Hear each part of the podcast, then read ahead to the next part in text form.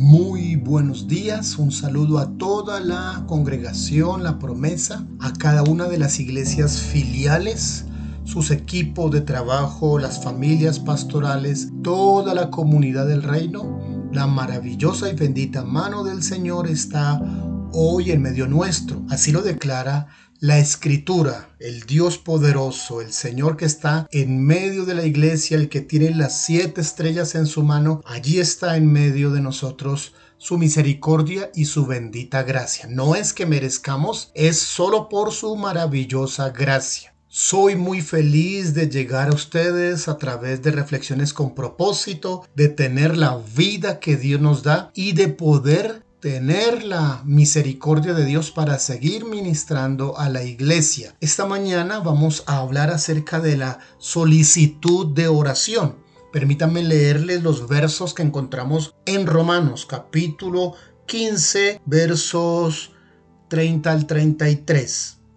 Pero os ruego hermanos, por nuestro Señor Jesucristo y por el amor del Espíritu, que me ayudéis orando por mí a Dios para que sea librado de los rebeldes que están en Judea, y que la ofrenda de mi servicio a los santos en Jerusalén sea acepta, para que con gozo llegue a vosotros por la voluntad de Dios, y que sea recreado juntamente con vosotros, y el Dios de paz sea con todos vosotros. Amén. Son los últimos versos del capítulo 15 de Romanos. Qué extraño que el apóstol Pablo, quien se presenta en todas las cartas como aquel que está orando por los suyos, Pablo no cesa de orar por sus discípulos, por las iglesias, por los creyentes nuevos, por los antiguos, por los pastores que ha encomendado al discipulado, por la obra misionera. Siempre está orando en muy pocos textos, diríamos casi ningún texto, encontramos que esté solicitando oración por él. En algunos se habla de la solicitud de oración por su equipo de trabajo y entonces usa el término por nosotros. Este es único texto, uno de los únicos textos donde expresa de manera clara, individual, solicitud de oración. Y le hemos llamado en esta mañana así, solicitud de oración, para que ellos se pongan a favor Casi nunca lo hace, pero es una manera de reconocer y encontrar en el texto que también los pastores, los ministros, necesitamos pedir a otros, oren por nosotros, como ha ocurrido en estos días anteriores donde los hermanos, la iglesia se puso delante de Dios a favor de mi salud y aquí estoy dando testimonio de esa respuesta, de esa necesidad. Ahora, el apóstol Pablo menciona tres aspectos o tres necesidades específicas por las cuales ellos deben pedir o deben incluir en su oración. Y estas tres son reflexiones para nosotros en esta mañana. En primer lugar, la necesidad de soportar la oposición para que sea librado de los rebeldes que están en Judea. No está hablando de los que los perseguían ni el imperio romano. No, un grupo de creyentes dentro de las iglesias, judíos y no judíos, que no aceptaban el apostolado del apóstol Pablo, que no aceptaban el ministerio y que fueron de oposición y que no fueron del agrado de ellos, no les gustaba eh, el, el ministerio, no les gustaba porque era un apostolado a los gentiles. Así que a algunos judíos no les gustaba eso y entonces lo perseguían. Necesitamos aprender a soportar la oposición. Necesitamos aprender que aún dentro del pueblo, dentro de la iglesia, habrá algunos a los cuales pues no les caemos muy bien, pero están allí y tenemos que aprender a soportar esa oposición.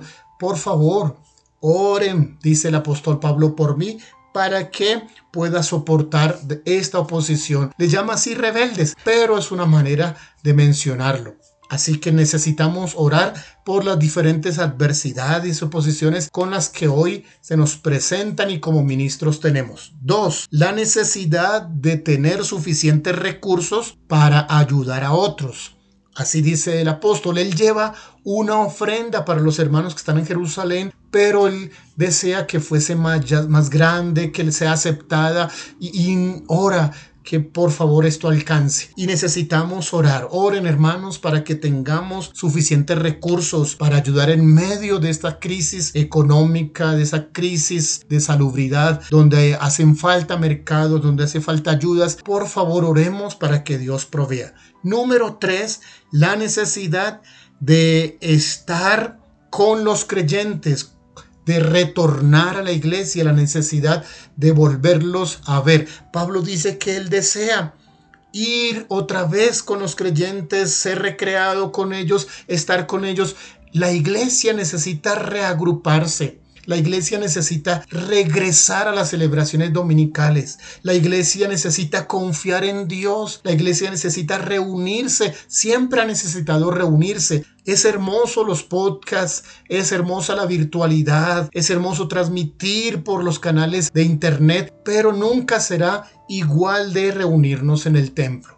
Oremos para retornar pronto al templo. Oremos para recrearnos unos a otros. Oremos para que podamos volver. Me hace falta a mí como pastor la iglesia, le hace falta a la iglesia, la familia pastoral, las otras familias. Necesitamos recrearnos, como dice el apóstol Pablo, eh, llenarnos de gozo, orar juntos, estar juntos. Son tres necesidades importantes que debemos presentar delante del Señor. Recuérdelas para que sea motivo de oración. Necesidad de soportar la oposición, necesidad necesidad de tener suficientes recursos y necesidad de estar reunidos como iglesia. Te alabamos Dios por su misericordia. Gracias por tu palabra, Señor. Permítenos poder resolver estas tres necesidades. Permítenos, Señor, soportar las dificultades y la oposición, tener suficientes recursos y pronto retornar todos a la iglesia y aún más con nuestros familiares y celebrar juntos y recrearnos en tu presencia. En el nombre de Jesús.